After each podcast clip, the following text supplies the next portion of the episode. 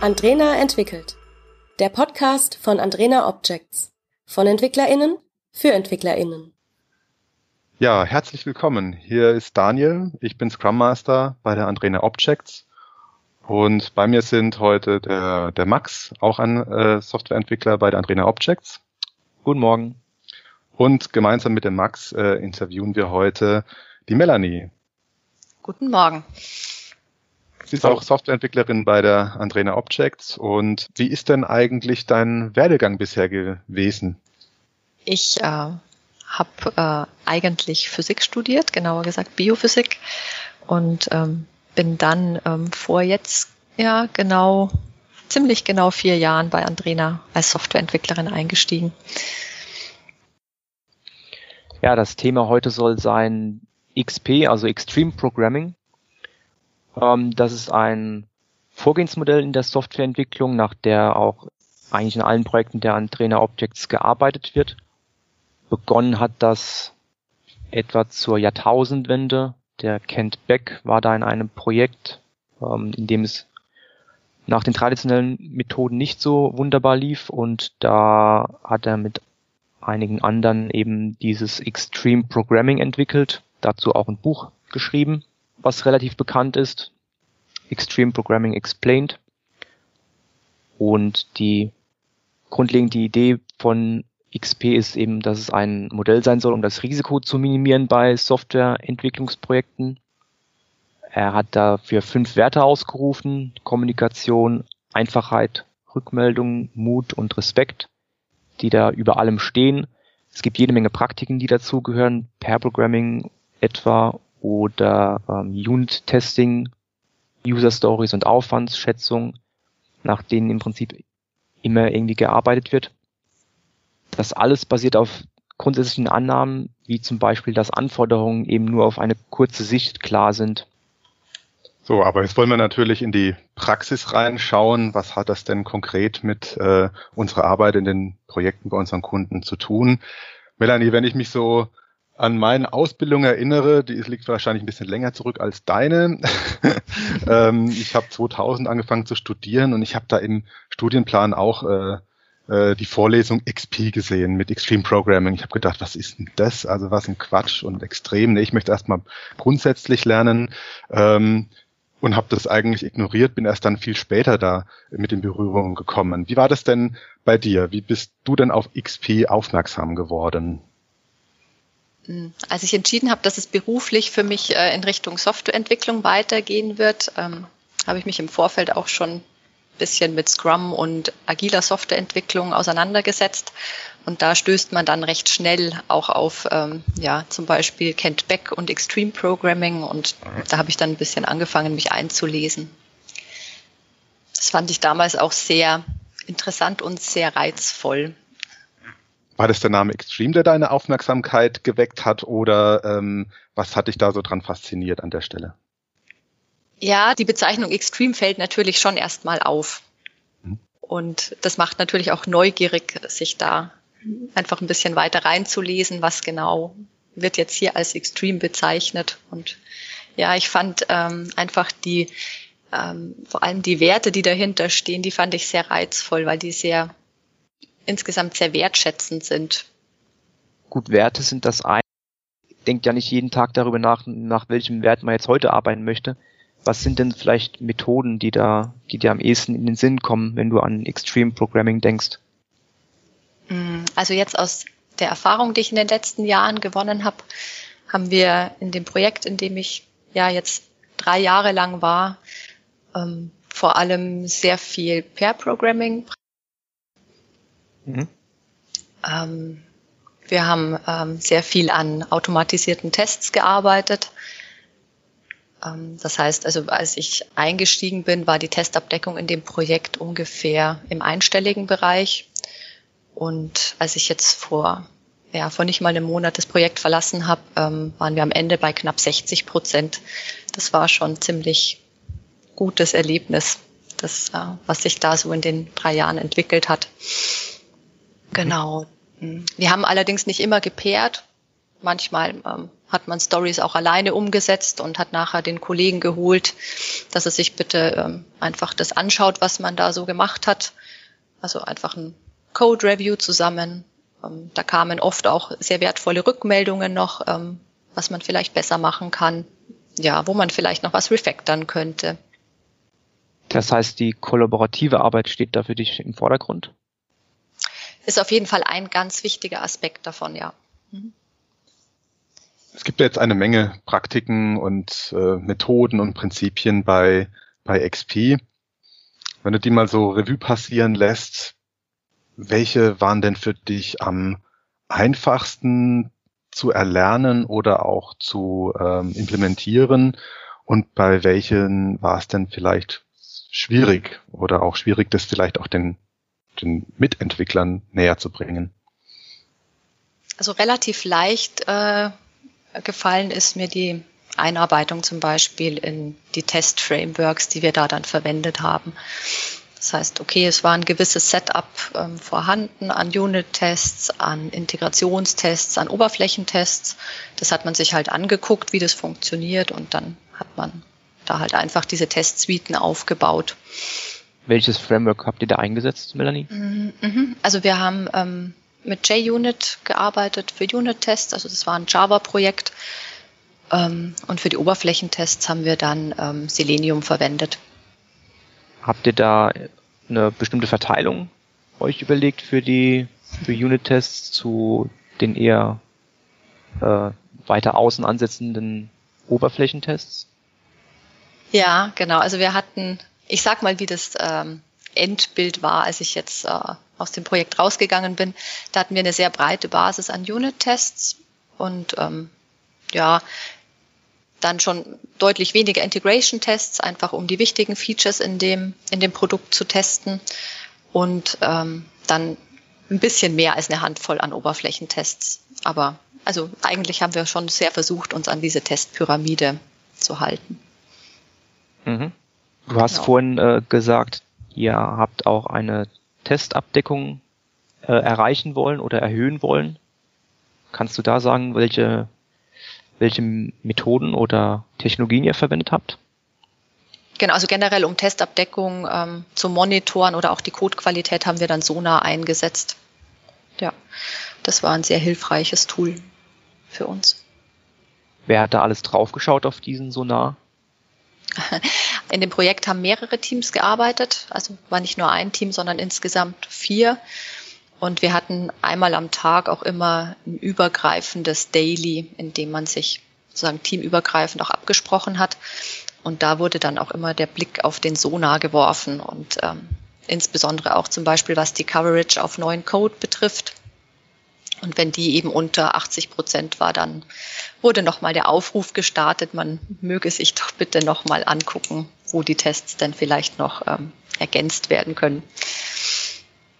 Das heißt, ihr hattet da in den Teams schon ein gemeinsames Commitment auf, auf irgendeine Art von Qualitätsmessung. Ja, das auf jeden Fall, ja.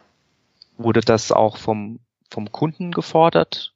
Waren die interessiert an diesen Werten? es, es ist tatsächlich sehr schwierig, weil der Kunde, also es ist halt einfach dieses Projektteam gewesen und ähm, da war irgendwann aus dieser ganzen Teamdynamik raus klar, man will äh, quasi ähm, dieses äh, Maß dafür haben, wie gut die Testabdeckung ist und wie gut der Code ist und dann wurde das letzten Endes gemeinsam entschieden. Also wir haben das äh, vielleicht ein bisschen forciert, aber ähm, an sich ist das dann, es war keine von außen vorgegebene, kein von außen vorgegebener Wunsch. Mhm. Jetzt sind ja auch ähm, Kommunikation und Rückmeldung äh, Werte von, von XP. Ähm, das heißt, auch der Kunde spielt da eine zentrale Rolle. Habt ihr da auch ganz bewusst ähm, hier mit dem Kunden stärker dann zusammengearbeitet und wie hat es auf ihn gewirkt, eine engere Zusammenarbeit mit den Entwicklern zu haben? Ich muss jetzt ganz kurz zwischenfragen. Was genau meint ihr mit Kunden? Meint ihr jetzt den Andrena Kunden oder den Kunden des Kunden? Den Kunden des Kunden. ja, also das, Kunden. Okay. wofür ihr das Produkt ja. Mhm. entwickelt habt. Ja. Mhm. Okay, genau. alles klar. Gute mhm. Frage, ja, das stimmt. Wir hatten ähm, Sprints äh, mit so einem Turnus von zwei Wochen Und ähm, zu den Reviews waren immer auch Stakeholder eingeladen. Also gerade am so in dem letzten halben Jahr oder im letzten Jahr deutlich mehr. Das war ziemlich wertvoll auch für uns Entwickler, die, die Stakeholder da im Review mit dabei zu haben, weil wir schon oft ähm, sehr ähm, hilfreiches Feedback dann bekommen haben. Also zum Beispiel auch einfach totale Freude, dass jetzt zum Beispiel ein gewisses Feature verfügbar ist. Das ist natürlich total toll, wenn man äh, so eine Rückmeldung bekommt, dass sich jemand freut, dass das jetzt funktioniert und dass das, ähm, ja, dass diese Weiterentwicklung stattgefunden hat. Hast du ein konkretes Beispiel, was ihr dann aufgrund von Rückmeldung des Kunden dann äh, eingebaut habt, was vielleicht gar nicht so direkt auf dem Plan stand? Mhm. Also Stakeholder von diesem ähm, Produkt waren äh, ja nicht nur jetzt die Kunden, die das benutzen, sondern insbesondere auch andere Abteilungen bei, ähm, bei der Firma, für die wir da ähm, tätig waren. Und ich kann mich an ein äh, Review erinnern, da hat dann äh, ein Kollege aus der Marketingabteilung äh, als Feedback gesagt, Mensch, das ist doch total toll, ähm, wie viele Feature in letzter Zeit hier dazugekommen sind und ähm, dass er das jetzt total wichtig findet, ähm, diese Features auch so ähm, bei den Kunden zu bewerben, dass die sehen, dass die jetzt da sind. Und das fanden wir dann so gutes Feedback, dass wir uns tatsächlich am nächsten Tag im Planning hingesetzt haben und uns ja die einfachst mögliche Lösung überlegt haben, wie wir das vielleicht schaffen, den Kunden zu zeigen, okay, hier gibt's neue Features für euch, dass wir dann einfach eine, eine Story geschrieben haben und die dann ähm, in dem Sprint auch umgesetzt haben. Ja. Glaubst du, dass es wichtig ist für ein Projekt, dass solche regelmäßigen Feedbacks, bei euch waren es ja dann alle zwei Wochen etwa, mhm. ähm, passieren? Oder kann ein Projekt auch problemlos funktionieren, wenn eben gar kein Austausch mit Kunden stattfindet? Also dieses Feedback, das wir ähm, bekommen haben, das war auf jeden Fall extrem hilfreich. Ob es jetzt gar nicht funktionieren kann, wenn das Feedback fehlt, kann ich so absolut nicht sagen. Ähm, ich kann aber auch sagen, dass ich mal ähm, ich habe auch mal in einer Projektkonstellation gearbeitet, in der viele Teams an, an kleinen Bausteinen, also an Services in einem großen Greenfield-Projekt ähm, gearbeitet haben. Und ähm, letzten Endes war dann zum Beispiel der Service, an dem jetzt mein Team da gearbeitet hat, ähm, letztlich nur so ein Puzzleteil in einem, in einem großen Ganzen und ähm, war aber jetzt nicht eigenständig im Sinne von ein eigenes Produkt. Und äh, da haben wir zwar in der Entwicklung auch wunderbar Pair-Programming gemacht und Code-Reviews, aber man hat da schon gemerkt, am Ende vom Sprint kommt kein integriertes Produkt raus und diese Bausteine sind tatsächlich, soweit ich weiß, nie ähm, zusammengesetzt worden. Okay. Das heißt, die einzelnen Bausteine waren möglicherweise schlüssig in sich und haben funktioniert, aber ob am Ende ein Produkt herausgekommen ist, was den, den angedachten Einsatzzweck erfüllt, ist dann eben nicht klar. Ja, genau. Man hat damals auch gemerkt, dass es dann sehr schwer ist, ähm, die nächsten Schritte zu planen.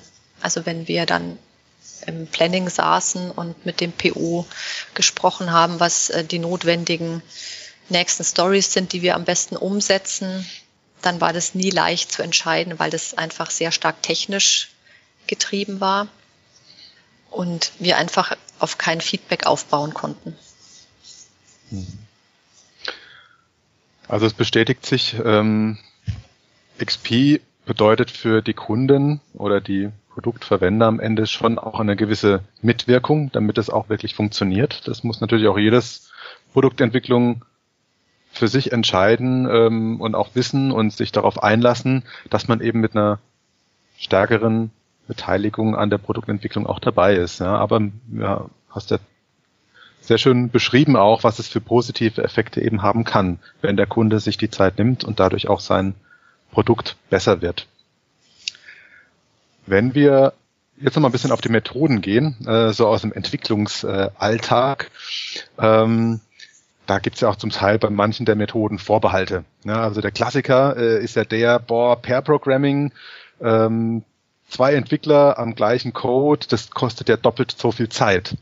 Ähm, Bist du dem zum einen begegnet auch einmal, vielleicht auch durch andere Entwickler oder durch Kundenansprechpartner? Und wenn ja, wie hast du geantwortet oder wie würdest du jemandem antworten, der für diese spezielle Praktik ähm, Vorbehalte hätte?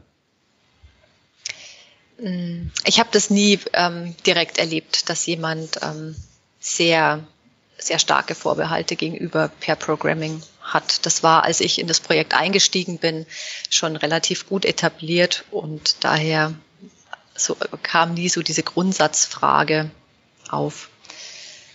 Also Pair Programming bedeutet letzten Endes, zwei Entwickler setzen sich gemeinsam an einen Rechner und ähm, bearbeiten eine Story oder lösen ein bestimmtes Problem.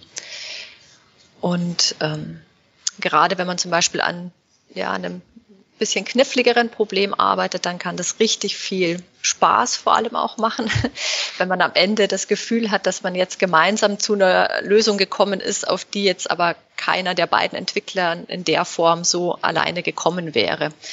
Also der Vorteil ist hier einfach, dass man einfach sich ständig mit den äh, Ideen auseinandersetzt, ähm, die der andere mit reinbringt, die diskutieren kann und dann einfach einen, einen guten Weg, äh, um dieses Problem zu lösen, finden kann. Würdest du sagen, dass dabei auch besserer Code herauskommt? Ja, das denke ich schon. Also ähm, wir haben uns das bei uns im Team da dann schon angewöhnt, dass man zum Beispiel auch einfach dann sehr viel über die Namen diskutiert, die man einer Klasse oder einer Methode gibt. Ob das konsistent ist in der ganzen Codebasis, dass man nicht für ein und dieselbe Sache dann drei Begriffe verwendet zum Beispiel. Das kann eben leichter passieren, wenn ähm, zwei Entwickler getrennt, aber in der gleichen Domäne arbeiten. Dann ist man nie gezwungen, sich über die ähm, Termin Terminologie wirklich auszutauschen, wenn man getrennt arbeitet. Wenn man hingegen aber ja zusammen codet, dann passiert das ganz automatisch. Macht ihr grundsätzlich Pair Programming oder nehmt ihr euch das dann für, nehmt ihr euch raus bei einfachen, eher banalen Aufgaben, die es ja auch mal gibt, dass man die dann äh, alleine erledigt und dann vielleicht ein Review macht? Ja, genau. Wir haben das schon äh, gemischt, diese beiden Ansätze. Also den ganzen Tag sieben, acht Stunden Pair Programming zu machen, ist sehr, sehr hart, weil man sich ja einfach auch sehr auf sein Gegenüber ähm, einstellen muss und äh, ja, da sehr viel Kommunikation eine Rolle spielt und ähm, ja, dass man sich ja eben auf den anderen einstellt. Und das ähm, acht Stunden am Tag durchzuhalten, ist äh, sehr, sehr schwer. Deswegen, ja, wir haben das schon so gemacht, dass wenn das jetzt eine Story ist, bei der einfach sehr klar ist, ähm, was zu tun ist, dann hat man sich da mal hingesetzt und ich habe das auch genossen, dass man dann einfach mal in seinem eigenen Tempo arbeiten kann und ähm, die Sachen umsetzen kann und hat dann einfach bei ähm, Gelegenheiten noch den Kollegen dazugezogen und ihm zum Beispiel mal einen Zwischenstand gezeigt, so, okay, ich habe es jetzt so gemacht, ähm, was meinst du? Ist das ein guter Weg? Und dann hat man einfach ne, weitergemacht oder das Feedback vom Kollegen halt dann äh, angenommen. Ich meine, am Ende wird ja bei, bei beim Pair Programming nicht nur äh, entsteht nicht nur Code und sondern es ist deswegen auch so anstrengend, weil man gleichzeitig auch noch gemeinsam designt und dann auch noch Code verbessert, diskutiert, verständlicher macht und am Ende auch Wissen verteilt. Von daher ist vielleicht die, die gefühlte Anstrengung auch ähm, gerechtfertigt oder lohnt sich. Auf jeden Fall, ja. Ähm, also direkter Vorteil, den man hat, ist, dass sich äh, schon mal mehr als einer mit äh, dem Code und dem Thema auseinandergesetzt hat. Das heißt, falls mal jemand krank wird oder ausfällt aus irgendwelchen anderen Gründen, dann kennt sich jemand schon mit der, mit der Story aus und kann da nahtlos weitermachen. Das äh, haben wir schon oft festgestellt, dass das wirklich ein großer Vorteil davon ist. Wenn wir nochmal zurück zu den Praktiken schauen, Melanie, ähm, da gibt es viele Praktiken, die sind jetzt auch nicht immer nur eindeutig XP zuzuordnen, aber doch viele werden ja da genannt. Ähm, wenn du jetzt die nützlichste heraussuchen müsstest, auf die du auf gar keinen Fall verzichten würdest, welche wäre das denn? Ich würde auf keinen Fall auf automatisierte Tests verzichten wollen. Die geben einfach sehr viel Sicherheit und ähm, gerade wenn man jetzt zum Beispiel ein Produkt hat, das äh, Live-Betrieb hat und äh, mit dem Kunden arbeiten, dann kann man eben mit vielleicht einer Änderung am Code, ähm, die einen Seiteneffekt hat, den man nicht absehen kann, dann doch vielleicht Funktionalität kaputt machen. Und das bemerkt man eben nicht, wenn man keine automatisierten Tests hat oder sehr aufwendig nachher manuell testet jedes Mal.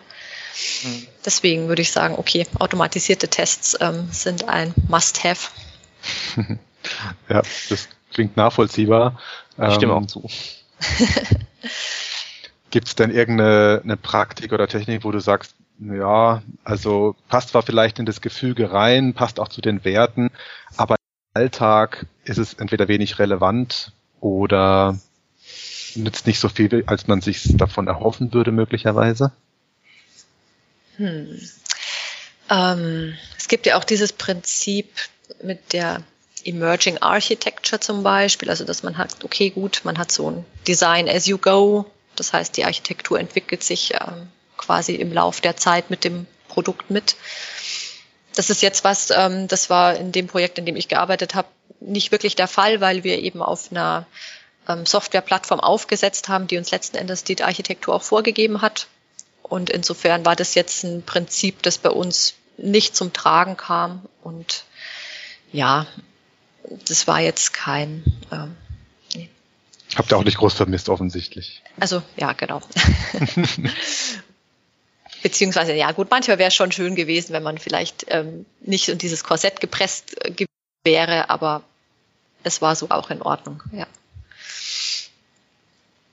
Ihr habt ja alle zwei Wochen Review, das heißt, ihr habt auch wahrscheinlich ein Deployment dabei gemacht oder irgendwo das, die aktuelle Version zur Verfügung gestellt. Wie ist das bei euch abgelaufen? Ja, genau. Am Ende vom Sprint ist dann deployed worden, wobei sich das auch da in den letzten oder im Projektverlauf dann ähm, ziemlich geändert hat. Das war nämlich am Anfang noch ein sehr ähm, ja, diffiziler Deploy, der manuell durchgeführt worden ist. Das heißt wirklich nach dem Sprint da wurde dann nochmal erst getestet und dann ähm, manuell irgendwelche Files auf Server verschoben. Das wurde dann immer von dem Team gemacht, ähm, das dann am Freitagabend sich hingesetzt hat und dieses Deployment äh, eben durchgeführt hat. Und wir haben dann relativ mhm. viel ähm, Mühe auch äh, rein investiert, das zu automatisieren. Und das war am Ende ziemlich cool, weil wir dann ähm, tatsächlich auf Knopfdruck deployed haben. Also das heißt, da haben wir dann auch nicht mehr das Sprintende abgewartet, sondern wenn das Feature fertig war und äh, alles war getestet und es war im Sinne von dann, dann, ähm, dann ist es deployed worden. Und das heißt, wir haben dann zum Teil einfach auch mehrfach am Tag deployed, wenn eben gerade was fertig geworden ist. Das war auch, ja, ziemlich schön. Das heißt, ihr habt Arbeit gespart und niemand musste freitags mehr da bleiben. Ja, richtig. Und die Kunden haben ihr Feature früher bekommen. Wenn du gefragt werden würdest, warum in einem Projekt jetzt mal XP eingesetzt werden sollte, wo könnte man damit am schnellsten Kosten einsparen? Was wäre so der, der Quick Win mit Extreme Programming Methoden? Mm, also ich glaube, bisschen abhängig davon, was die Projektkonstellation ist. Ähm, aber ganz weit vorne bei mir würde ich sagen, wären die automatisierten Tests wieder. Mhm. Ähm, einfach aus dem Grund, weil man einfach, ähm, ja, sonst immer mehr zu testen hat und wenn man das manuell testen muss, dann hat man einfach den direkten Zeitaufwand, das zu tun. Und wenn ich das automatisiert habe, dann habe ich einmal den Aufwand, ähm, die Tests zu schreiben, aber die laufen dann halt eben automatisch und kosten keine Zeit mehr, das manuell zu testen. Das heißt, Entwickler sind genau. weniger damit beschäftigt, äh, Sachen zu, manuell zu testen, sondern können in der Zeit weiterentwickeln. Mhm. Genau, ja.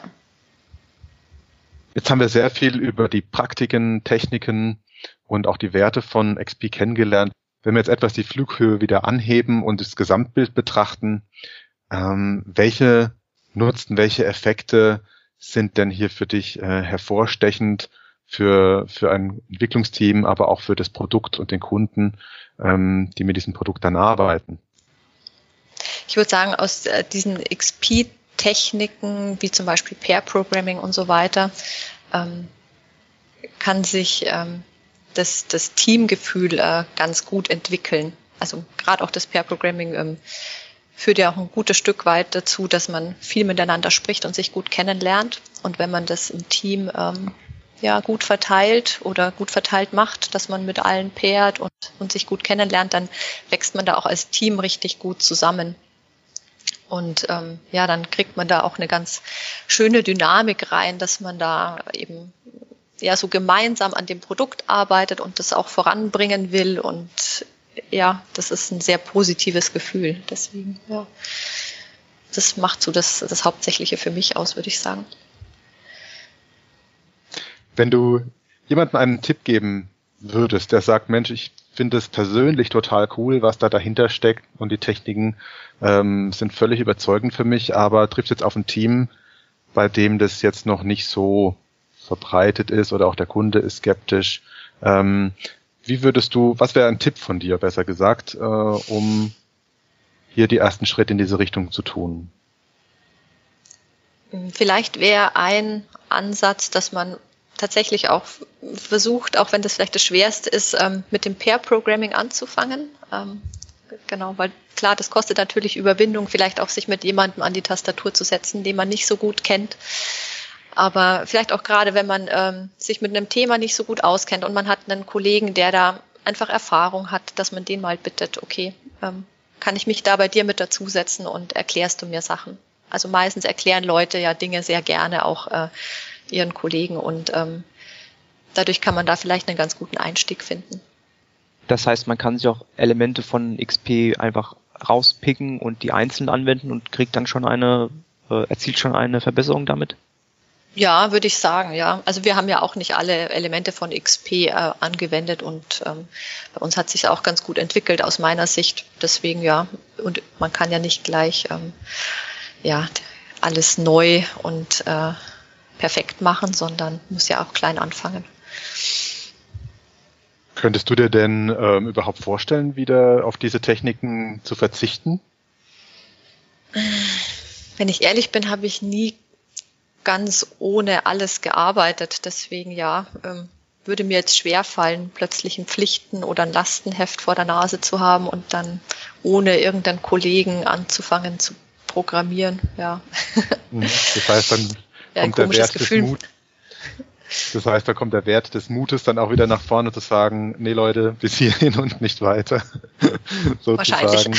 Weil ähm, du eben ja auch jetzt schon die Erfahrung gesammelt hast, dass es nicht nur ähm, Techniken auf dem Papier sind ja, und die man blind verfolgt, sondern weil du auch hands-on äh, davon berichten kannst und auch Erfahrung gesammelt hast, welche positiven Effekte das hat, auch wenn das natürlich für den Einzelnen möglicherweise, aber auch für ein Team ähm, eine ständige Veränderung ist und eine ständige Streben nach, nach ähm, besser werden. Ja.